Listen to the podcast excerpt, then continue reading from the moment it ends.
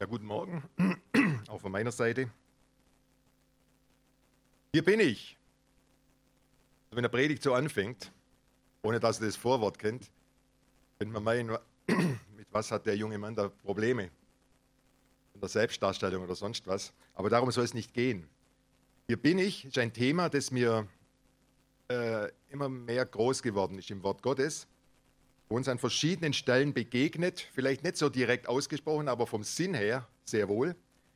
Aber es gibt eine Passage in der Bibel, da wird es ganz konkret angesprochen. Das ist im Buch Samuel. Aber das soll nicht alles sein, was hier bin ich äh, abdeckt. Hier bin ich sind viele verschiedene Facetten. Ich kann bloß einen kleinen Teil abdecken. Aber schauen wir mal. Ich habe mal die Predigt aufgeteilt in vier Teile. Hier bin ich im Gehorsam und in der Hingabe im Dienst für den Herrn. Hier bin ich in der Treue gegenüber Gott mit allen damit verbundenen Konsequenzen. Ist ein bisschen mit Punkt 1 äh, verknüpft. Dann hier bin ich im Bekennen von Sünde und hier bin ich, ich will mich von dir reinigen lassen, Herr. Und dann das ultimative, entscheidende, hier bin ich von unserem Herrn Jesus, ohne dass wir hier nämlich nicht wären, hier bin ich und den Weg, den er gegangen ist. Das sind so mal diese Punkte. Der erste Punkt, Gehorsam und Hingabe gegenüber Gott. Da lesen wir von einem jungen Mann, der ganz Erstaunliches für Gott vollbringen sollte. Das ist im 1. Samuel Kapitel 3, die Verse 1 bis 10. 1. Samuel 3, 1 bis 10. Und der junge Samuel diente dem Herrn vor Eli. Und das Wort des Herrn war selten in jenen Tagen. Ein Gesicht war nicht häufig. Und es geschah in jener Zeit, dass Eli an seinem Ort lag, seine Augen aber hatten angefangen schwach zu werden, sodass er nicht mehr sehen konnte. Und die Lampe Gottes war noch nicht erloschen. Und Samuel lag im Tempel des Herrn, wo die Lade Gottes war. Da rief der Herr den Samuel und er antwortete, hier bin ich. Und er lief zu Eli und sagte, hier bin ich, du hast mich gerufen. Er aber sagte, ich habe dich nicht gerufen, leg dich wieder schlafen. Er ging hin und legte sich schlafen. Und der Herr rief noch einmal, Samuel. Samuel stand auf und ging zu Eli und sagte, hier bin ich, denn du hast mich gerufen. Er antwortete, ich habe dich nicht gerufen, mein Sohn, leg dich wieder hin.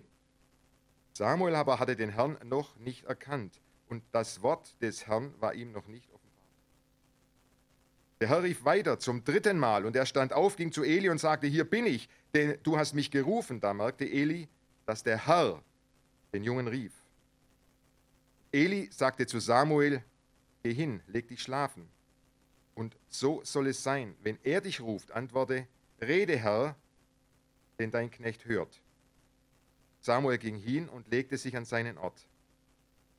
Der Herr kam und trat herzu und rief, rief wie vorher, Samuel, Samuel. Und Samuel antwortete, Rede, denn dein Knecht hört.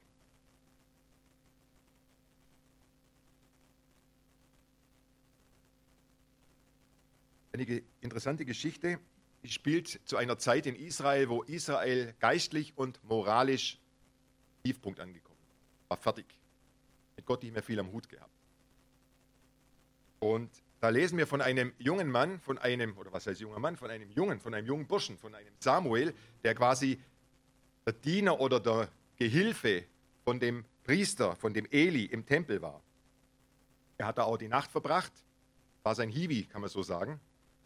Und immer wieder die Stimme, hier bin ich. Wir haben ja gelesen, er meinte, das sei sein Herr und Meister, also der Priester, aber es war Gott selber, der den Jungen rief. Und dieser Eli sagte dann, ich habe dich nicht gerufen, aber wenn du es nochmal hörst, dann sag, rede, Herr, denn dein Knecht hört.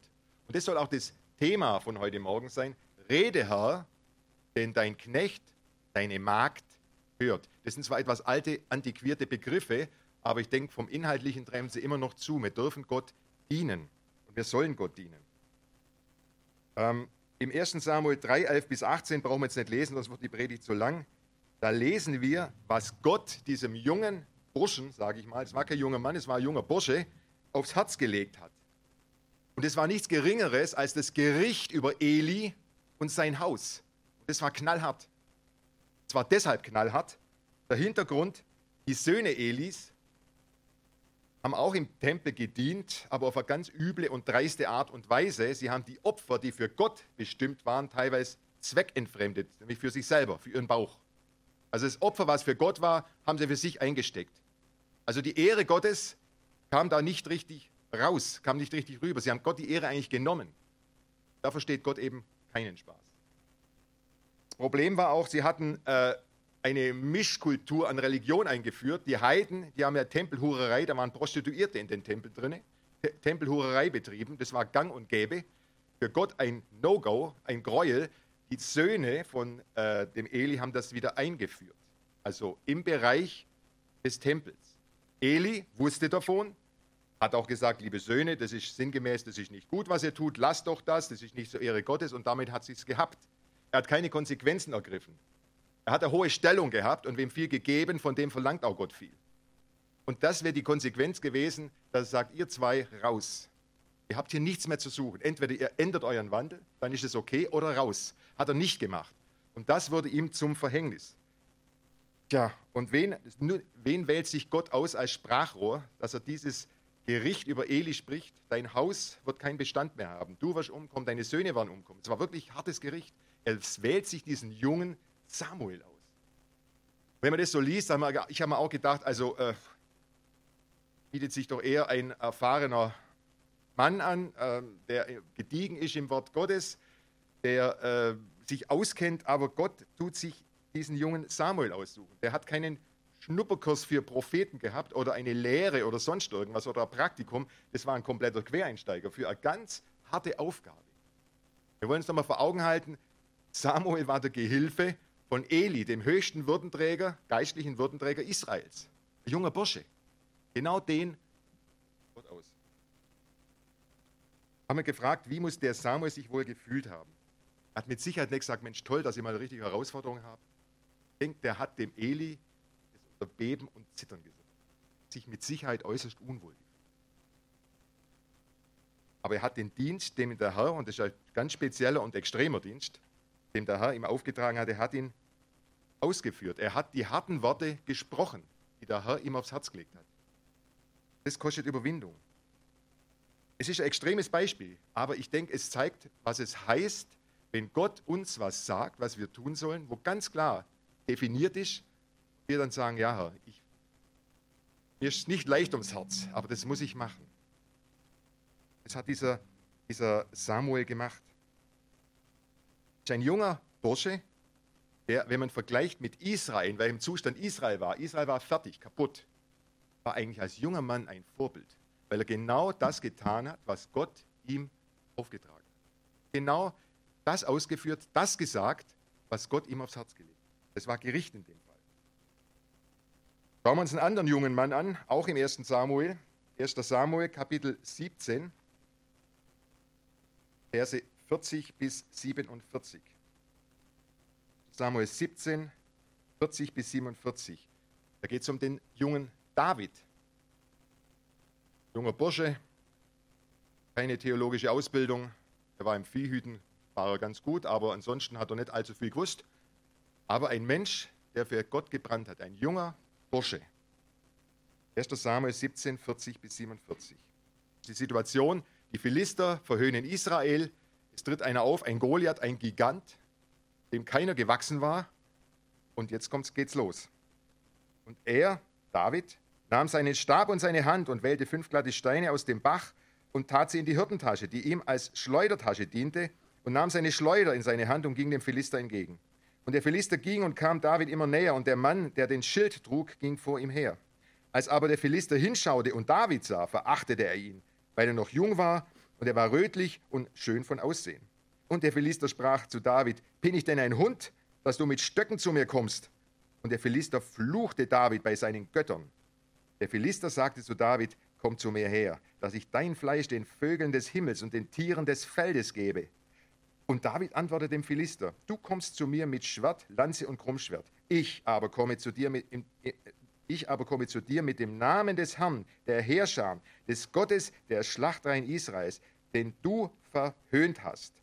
Heute wird der Herr dich in meine Hand ausliefern und ich werde dich erschlagen und dir den Kopf abhauen.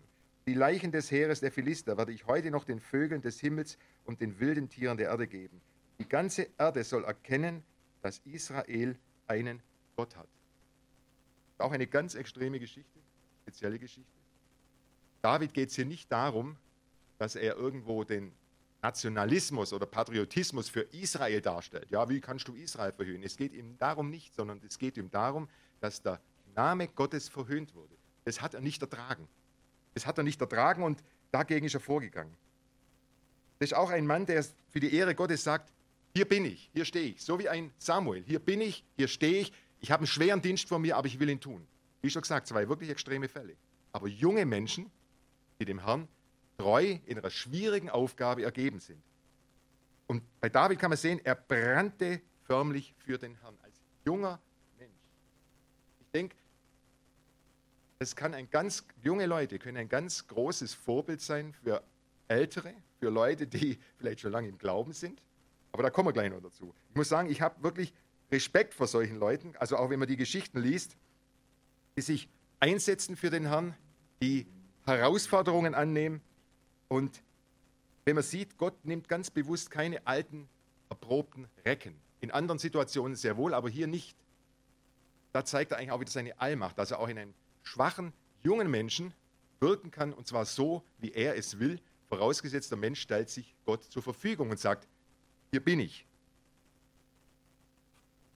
Und ich muss einen kleinen Schwenk machen jetzt. In unserer Gemeinde ist es für mich auch schön zu sehen, wie sich junge Geschwister im Dienst für Gott einbringen. Wie sie einfach da sind, wie sie Aufgaben übernehmen, wie sie am Sonntag hier in der Gemeinde sind, nicht am Samstag vielleicht in der Disco bis 4 Uhr in der Früh und dann kann man nicht kommen oder sonst, sondern wirklich Schwerpunkte setzen, in der Gemeinde ihren Dienst tun. Das ist, sei es der Beamerdienst, seien es die Kinderstunden, seien es äh, andere Aktivitäten oben an der Kamera, hat bestimmt jemand vergessen, bitte da um Nachsicht, aber ich finde es einfach schön, dass wir das in unserer Gemeinde haben. Junge Leute, die sich engagieren im Reich Gottes, auch im Lobpreis, äh, den Gottesdienst so zu gestalten, dass es einfach für Gott auch angenehm ist. Die sagen im übertragenen Sinne, hier bin ich. Und ich denke, an der Stelle sollte man den jungen Leuten auch mal einen Applaus zukommen lassen für das, was in unserer Gemeinde nämlich auch mit tun. Sie sind nicht vergessen und gehen nicht unter. Ja. Das lesen wir auch im, im, äh, in einem Brief, den der Paulus geschrieben hat, den Timotheus, ein junger Mann, der auch zu den Gemeinden ging, auch zu erprobten alten Leuten und, oder Geschwistern und denen was sagen sollte. Und der hat es bestimmt auch nicht. Hat's, ich glaube, er hat sogar auf dem Magen schon gehabt, dass Paulus mal gesagt hat, trink nicht nur Wasser, trink auch Wein. Ich weiß nicht, ob das von dem Dienst kam, dass er mal gedacht hat, oh, ich so, weiß gar nicht, ob ich das so machen kann. Aber Paulus ermutigt ihn und sagt, niemand verachte deine Jugend, sei ein Vorbild der Gläubigen, finde das schon interessant. Normal sagt man immer umgekehrt, die Älteren sollen Vorbild für die Jünger sein. Schon auch. Aber das ist, das ist nicht in Stein gemeißelt. Kann durchaus sein, dass junge Leute ein Vorbild für Ältere sind. Vielleicht schon ein bisschen verkrustet sind. Ja, wie auch immer. Ein bisschen das weicher ist, ein bisschen ja, harmonischer. Das ist einfach schön zum Sehen. Ja. Ich denke einfach, ich möchte euch einfach auch ermutigen, wenn Geschwister hier, die wir haben, junge Geschwister, Bleibt weiter in dem Dienst, macht ihn. Ich kann das eins sagen, ist das Sinnvollste, was ihr in eurem Leben tun könnt. Ich weiß, wovon ich rede. Ich habe in der Zeit, in dem Alter, wo ihr seid, was ganz anderes gemacht. Das war Bullshit. Entschuldigung. Das war nicht gut. Hier, für Gott tätig zu sein, das ist das Beste, was ihr machen könnt. Das wird euch ein Segen sein für euer Leben und äh, ihr werdet den Lohn beim Herrn bekommen. Und Gott sieht das. Er achtet das. Das ist einfach schön. Ja, hier bin ich, der weites Feld, auch in der Treue gegenüber Gott mit allen damit verbundenen Konsequenzen. Es geht jetzt schon wieder einen Schritt weiter. Das gilt nicht nur für Jung, sondern auch für Alt, für alle Gläubigen. Hier bin ich, dass ich mir wirklich verbindlich zu Gott stelle, in seine Nähe trete und bei ihm auch bleiben möchte. Dass ich einfach dranbleibe, dass ich nicht irgendwie geistliche Einzelaktionen mache und dann bröckelt wieder alles ab, sondern dass eine Kontinuität in meinem Leben zu sehen ist. Und das will Gott uns auch schenken, die Kraft, die Gnade, dass wir das machen können. Und ich denke, es ist schön, wenn wir so zusammen sind als Gemeinde, aber mir wird es mehr und mehr bewusst, es ist mehr als Gemeinde, es ist eigentlich ein familiäres Zusammenkommen. Wir haben heute eigentlich auch ein Familientreffen. Wir sind alle Geschwister ja, und wir haben einen himmlischen Vater und er ist mitten unter uns. Ja. Also wir haben heute ein Familientreffen hier. Also wenn wir zusammenkommen in der Gemeinschaft, ich bezeichne es mal so, ist ein Familientreffen. Ja. Ist was Schönes. Ein Familientreffen sollte immer harmonisch sein. Bei uns ist es das auch. In der Welt mag es manchmal anders sein, wie auch immer. Aber wenn man den Begriff Familie benutzt, im Normalfall sollte es so sein, für meine Familie stehe ich ein. Für den halte ich. Das ist gar kein Thema. Zu meinem Vater, zu meinen Eltern, gar kein Thema. Es gibt natürlich Familiensituationen, da ist es nicht so leicht in der Welt, da hinkt der Vergleich, aber in Bezug auf Gott, dass wir wirklich zu ihm stehen, fest zu ihm stehen, in guten, in schlechten Zeiten, egal wie wir unterwegs sind, dass wir ihm die Treue halten, sagen, hier bin ich, ich möchte einfach zu deiner Verfügung stehen.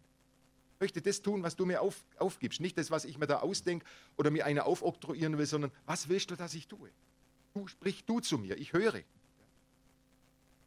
Und der Luther, der Martin Luther, das war so einer, ich möchte mal sagen, der hatte so einen Bezug zu Gott, einen familiären. Für den war es wichtig, dass das Wort Gottes auf eine ehrliche Art und Weise weitergegeben wird, so wie es hier verbrieft ist. Und wir wissen ja alle, er hatte größte Probleme bekommen damit, weil er Gott treu sein wollte. Er hat ganz große Probleme bekommen, er wurde als Ketzer bezeichnet.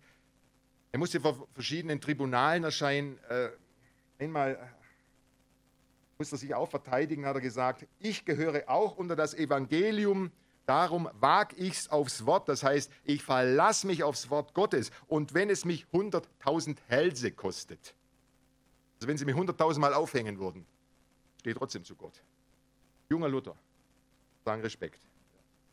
Oder im Reichstag zu Worms, da erschien da kein geringer als der Kaiser des Heiligen Römischen Reiches deutscher Nation, zusammen mit dem ganzen Klerus, da hätte er wieder rufen sollen. Er allein dastehend muss, sich, muss sagen, ich halte mich fest am Evangelium. Ich lasse mich auf kein Dogma ein. Ich will dem Herrn treu ergeben sein. Ich will die, die Lehre Gottes eins zu eins weitergeben. Und bei diesem Konzil hat er dann zum Schluss, er hat nicht mehr viel sagen können. Er hat bloß noch gesagt, hier stehe ich, ich kann nicht anders, Gott helfe, Gott helfe mir, Amen. Punkt. Da war kein Diskussionsspielraum mehr, da war nichts mehr. Und ähm, das zeigt einfach, dieser Mann hat es drauf ankommen lassen. Er hätte sein Leben fürs Evangelium, für das Wort Gottes gegeben. Er wurde anschließend auch als vogelfrei erklärt. Das heißt, jeder im Reich hätte ihn töten dürfen, ohne dass es irgendwelche Konsequenzen gehabt hätte. Muss man sich vorstellen, mit was für einer Haltung der gelebt hat. Aber wie er treu Gott ergeben war und wie er Gott hat wirken lassen in seinem Leben. es war nicht, weil es ein toller Charakter war, sondern auch viele, viele Seiten gehabt, die nicht später, die gar nicht so ruhm, ruhmreich waren, bis ins Antisemitische gehen. Aber als junger Luther, der hat für den Herrn gebrannt. Das sind, denke ich, sind wirklich Vorbilder, wo man sagen kann, Hochachtung, Bruder Martin. Wirklich klasse. Das ist toll. So hinzustehen für den Glauben. Ja? Er hätte sein Leben aufs Spiel gesetzt. Genauso wie ein David. Er hat auch nicht gewusst, wie es ausgeht mit seinen Schleuderchen und seinen Steinchen und einer Gigant vor ihm. Der hat es nicht gewusst. Ich, also ich kenne die Stelle nicht, wo Gott sagt, geh gegen ihn, du wirst überleben, kein Problem. Die Sicherheit hat er nicht gehabt, aber er hat sich für den Herrn eingesetzt. Das sind eigentlich Vorbilder. Das sind wirkliche Vorbilder im Glauben. Das ist für mich zumindest. Und wie ein David, so hielt Luther auch Gott die Treue. Und ich denke, damit wir einen wirklich unerschütterlichen Glauben haben, müssen wir überhaupt wissen, für wen wir eintreten, mit wem wir es überhaupt zu tun haben. Kennen wir Gott vom Hören sagen oder kennen wir schon einiges von ihm aus seinem Wort oder sind wir eng, gut vertraut mit ihm? Wie vertraut sind wir mit Gott? Und Gott möchte, dass wir ein vertrauensvolles Verhältnis zu ihm haben. Und das haben wir, wenn wir in seinem Wort lesen. Das haben wir, wenn wir familiäre Eintracht pflegen, wenn wir Gemeinschaft haben, wenn wir in die Hauskreise gehen, wenn wir Gebetskreise gehen, wenn wir einfach untereinander uns auch austauschen, auch über Probleme und sonst was. Wenn wir wirklich einen guten familiären Verbund haben, wo Gott, unser Vater, über allem steht und uns lehrt, und uns zeigt, was wir tun sollen. Dass wir wirklich sagen können, aus einem unerschütterlichen Glauben heraus, Herr, hier bin ich, hier bin ich. Ja. Aber hier bin ich, ich meine, es sagt sich leicht, hier bin ich. Ja.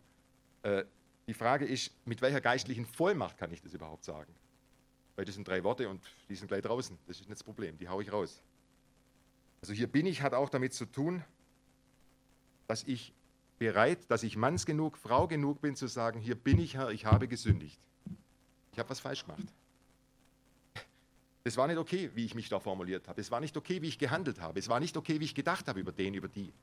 Nach außen schön lächeln und dann denken, oh, was ist das für Punkt, Punkt, Punkt. Das geht nicht. Dass wir da einfach uns auch mehr und mehr ja, von Gott auch zeigen lassen, was er in unserem Leben möchte. Dass wir auch bereit sind zu sagen, Herr, hier bin ich, ich möchte meine Füße wieder neu von dir waschen lassen. Hier bin ich. Und das ist die Voraussetzung wirklich für ehrliches und ein geistliches Auftreten im Reich Gottes, für ein vollmächtiges Wirken. Das heißt, ein gutes, geprüftes, von Gott geprüftes Gewissen. Eins ist klar, sündfrei wird niemand von uns sein. Um das geht es auch gar nicht. Aber es geht darum, dass wir bereit sind, wenn wir Mist gemacht haben, dass wir sagen, Herr, hier bin ich. Vergib mir meine Schuld. Das ist das Entscheidende. Und da gibt es eine ganz interessante Passage gleich am Anfang in der Bibel, im 1. Mose 3, wo uns zwei aufgeführt werden, die mit dem Hier bin ich ein riesen Problem hatten. Ihr wisst eh schon, was ich meine oder wer gemeint ist. Bei Adam und Eva. 1. Mose 3, 8 bis 9 die Verse. Und sie hörten die Stimme Gottes des Herrn, der im Garten wandelte, bei der Kühle des Tages. Da versteckte sich der Mensch und seine Frau vor dem Angesicht Gottes des Herrn, mitten zwischen den Bäumen des Gartens. Und Gott, der Herr, rief den Menschen und sprach zu ihm, wo bist du? Wo bist du? Und das sind ganz bezeichnende, ganz bezeichnende Sätze. Die zwei konnten nicht sagen, hier sind wir. Herr, sprich, wir hören. Das konnten sie nicht sagen. Das Problem war, sie hatten auf einen ganz anderen gehört. Sie haben das Vertrauen nicht Gott gegenüber ausgesprochen, sondern dem Widersacher. Sie waren in der Sünde drin. Sie konnten nicht in Freimut vor den Herrn treten. Das Gegenteil war der Fall. Sie sind sogar vor ihm, vor seinem Angesicht geflohen. Sie hatten sich über den Willen Gottes hinweggesetzt und waren an einem Ort, der Sünde heißt. Und den Standort, den haben sie sich gewählt. Und Gott fragt mit diesem Wo, heißt nicht, das sind nicht die Koordinaten nach, nach im GPS oder sonst was, sondern wo bist du? Wie weit hast du es kommen lassen? Wie weit bist du von mir entfernt? Und in so einem Zustand kann man nicht freimütig vor Gott treten. Und das Problem haben die beiden gehabt. Wie schon gesagt, die Realität ist, wir sündigen alle. Nur die Frage ist, inwiefern lassen wir uns zurechtbringen. Tun wir Buße, tun Buße und können wieder aufrecht gehen für den Herrn und sagen, hier bin ich, ich möchte dir dienen, ich möchte den, deinen Willen tun. Ja. Und da gibt es ein großes, großes Vorbild in der, in, in, der Schrift, der dieses hier bin ich gesagt hat, aber auf eine ganz ruhige Art und Weise, oder was heißt ruhig, ganz demütige Art und Weise. Es ist das Gleichnis, wo der Herr Jesus bringt vom Zöllner. Das ist die Geschichte von dem Pharisäer, der aussagt, hier bin ich, der Gerechte ich habe das gemacht, ich habe den Zehnten gegeben, ich Almosen, ich gehe pilgern, ich was weiß ich. Hier bin ich. Kann man auch sagen, kommt darauf an, wie man es ausdrückt. Ja? Und dann ist der andere, der steht ganz, und dann sagt er zum Schluss, der Pharisäer, ich danke, dass ich nicht bin wie jener da, dieser Zöllner. Und dieser Zöllner, ähm, ich, ich stelle mir so vor, er steht im Halbdunkel ganz hinten, der, fast am, am Ausgang schon, dass er sich fast schon wieder verdrücken kann. Niedergedrückt von seiner Sünde, Erkenntnis, dass er weit von Gott entfernt ist. Und er kann gar nicht mehr groß was sagen. Er merkt, dass er einfach einen unwürdigen Wandel geführt hat, dass er einen Wandel geführt hat, der Sünde ist, dass er Menschen betrogen hat, dass er Menschen belogen hat. Er ist auf jeden Fall seiner Verlorenheit sich bewusst. Im übertragenen Sinne stand er nackt und bloß vor Gott. Er konnte nichts mehr vorweisen, was er groß getan hätte an Positiven. Und der konnte nur noch bereuen. Der hat sich an die Brust geklopft und sagt, Herr, vergib mir dem Sünder. Und das ist genau das, was Gott möchte. Ein wirklich ehrliches, aufrichtiges Bekenntnis kein Lippenbekenntnis. Bei Adam und Eva, um das, auf das nochmal zurückzukommen, wir lesen nichts von Buße, sondern was sagt Adam, als Gott sagt, warum habt ihr das gemacht? Ja, die Frau, die du mir gegeben hast, die hat mich da an, äh, stimuliert, dass ich da die Frucht esse. Die Frau sagt, na, die, die Schlange da, die hat das gemacht. Also man schiebt es auf irgendwelche Umstände und das ist keine Buße. das, was dieser Zöllner macht, das ist Buße. Er hat nichts mehr zu sagen, Herr, vergib mir dem Sünder. Und das ist es. Das ist das, was Gott wohlgefällt. Und wenn ein Mensch das macht, dann ist er hergestellt wieder, dass er im Dienst Gottes vollmächtig auftreten kann. Das ist ein Mensch, der wirklich hilfesuchend seine Arme ausgestreckt hat nach Gott, der im Morast bis zum Hals, bis zur Unterlippe steckte und gesagt hat, hilf mir raus, ich, ich, ich, ich komme hier selber nicht mehr raus, ich habe erkannt, ich habe mich total verrannt in meinem Leben. Ich habe gegen Gott, den Allmächtigen, gesündigt. Und Gott vergibt ihm die Schuld und Gott wischt das alles weg. Und ist ein neuer Mensch. Und ich weiß nicht, ob wir heute Morgen Leute unter uns haben, die den Herrn Jesus noch nicht angenommen haben. Ich weiß es nicht. Aber wenn dem so sein sollte, dann lass nicht mehr Zeit verstreichen. Mach ganz genauso wie dieser Zöllner. Stell dich hin vor Gott, auch noch heute an diesem Tag. Bekenne deine Schuld. Nimm den Herrn Jesus an in deinem Herzen. Beruf dich auf das Blut des Sohnes Gottes und du wirst ein neuer Mensch sein und du wirst die Ewigkeit bei Gott verbringen. Das ist die wunderbare, großartige Nachricht, die uns Gott hier gibt. Ja, ich komme jetzt dann zum Schluss. Ähm, es gibt das Allentscheidende, hier bin ich, ich habe es am Anfang schon gesagt, das ist das, hier bin ich, das unser Herr Jesus gesprochen hat. Wenn er nicht, wir haben es vorhin auch gesungen, wenn er nicht die Brücke geschlagen hätte zwischen uns und seinem himmlischen Vater, dann können wir hundertmal sagen, hier bin ich. Wir wären zu weit von Gott weg. Wäre im übertragenen Sinne nicht mehr hörbar, wird, auch nicht, wird, wird auch nicht ankommen. Das hier bin ich, das, was Jesus gesprochen hat, das hat uns mit Gott versöhnt. Und wir lesen eine Stelle noch, das ist im Neuen Testament, in Markus 14, die Verse 32 bis 36. Die schwerste Zeit von unserem Herrn Jesus, wo er wirklich gerungen hat. Markus 14, 32 bis 36.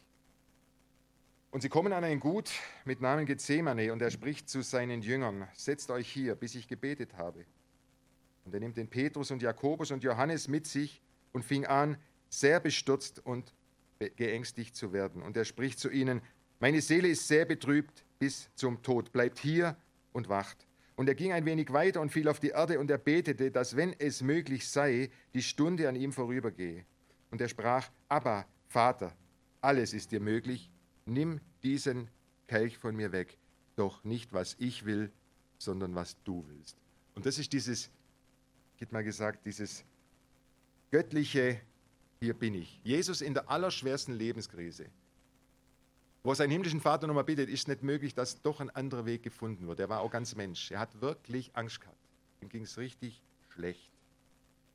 Er beugt sich unter den Willen seines himmlischen Vaters und sagt im Übertragenen, hier bin ich. Wenn es möglich ist, anders. Aber wenn du das so willst, hier bin ich, ich stehe voll zur Verfügung, bis ans Kreuz. Und das ist dieses, ich möchte mal sagen, das absolute, allerhöchste, göttliche, hier bin ich. Und das ist uns allen zum Segen geworden. Dieses hier bin ich. Er stand da für unseren Lösungsplan, er stand da für unsere Rettung. Er hat sich hingegeben, damit wir alles haben. Er ist das Opferlamm und er hat Treue seinem himmlischen Vater gegenüber auch gezeigt.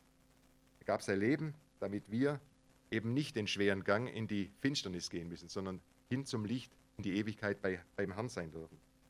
Und ich denke, wenn wir das sehen, was der Herr Jesus für uns getan hat, dann sollte das eigentlich auch in unserem Leben zum Ausdruck kommen, indem wir sagen, hier bin ich. Ich möchte dir auch dienen. Ich möchte was für dich tun. Das ist mir ein Drang. Das ist keine Pflicht oder sonst was oder weil mir das einer aufoktroyiert, sondern ich möchte dir einfach dienen. Bob Dylan hat auch in einem seiner, hast vorhin auch schon von Bob Dylan gesprochen, auch, äh, ist mir auch gestern ein Lied wieder groß geworden. What can I do for you? Was kann ich für dich tun? Das war seine christliche Phase, sage mal so, von Bob Dylan. Er hat ein paar sehr gute Lieder geschrieben. Er hat dann geschrieben im Zusammenhang, You have let down your life to me. You have given everything to me. What can I do for you? Du hast dein Leben für mich hingegeben. Du hast alles für mich gegeben. Was kann ich für dich tun? Das ist kein Geschäft.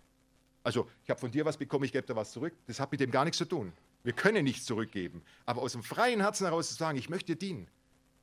Jeder von uns hat Fähigkeiten, Möglichkeiten bekommen, was zu tun im Reich Gottes. Auf eine ganz verschiedene Art. Das ist ein ganz, ganz weites Feld. Ein ganz weites Feld. Und ich denke, Gott freut sich, wenn wir eine freudige Einstellung haben, den Dienst in seinem Reich zu tun. Und das ist auch wieder ein weites Feld. Das kann hier natürlich hier vorne stehen sein, das kann aber genauso, das ist genauso Kaffee machen, das ist genauso hier reinigen, putzen, das ist Toilette machen, das ist alles, was Gemeinde ausmacht, dass wir zusammenkommen können, familiär, Familie, im Familientreffen, dass alles gut abläuft. Und ich finde es einfach eine schöne Sache, wenn man sagen kann, ja, da möchte ich auch dabei sein. Vielleicht hat der ein oder andere noch, weiß noch nicht so recht, was er tun soll, kann ja sich mal Gedanken machen oder kann auf den Leitungskreis zugehen oder Geschwister fragen, ich würde gern was machen. Vielleicht kriegt man da einen kleinen Impuls, wie auch immer. Aber ich finde es wichtig, dass man in der Familie ist ja auch so eigentlich. Ähm, jeder trägt irgendwo dazu bei, dass es familiär gut abläuft. Und bei uns ist das eigentlich auch nichts anderes. Und wenn wir dann die Motivation noch haben, nicht, dass da der Papa ist, der dann immer schimpft oder so, wenn man es nicht macht, seine, äh, sein Zimmer aufräumt, sondern dass man sagt, das möchte ich zur Ehre Gottes machen. Ich tue zur Ehre Gottes Würstle kochen, zum Beispiel, Gemeindeessen. Kaffee machen, die Tische nachher vorbereiten, Musik, alles ist doch eine ganz andere Nummer. Aus der richtigen Freudigkeit heraus, weil ich weiß, Herr Jesus, was du für mich getan hast, ist einmalig, es ist nicht zu bezahlen oder sonst was, aber ich möchte einfach, möchte einfach äh, für dich da sein. Ich möchte, ich möchte für dich tätig sein. ich sehe da einen Sinn für mein Leben. Das ist eigentlich der Sinn, dass ich für Gott da bin, dass ich für ihn eintrete. Und ich möchte euch da einfach auch ermutigen, mich auch weiter, dass wir wirklich freudig sagen können, hier sind wir, hier bin ich, zu deiner Ehre. Lebendiger Gott, dein Knecht, deine Magd, hört, wir möchten dir gerne mit einem offenen Herzen dienen. Amen.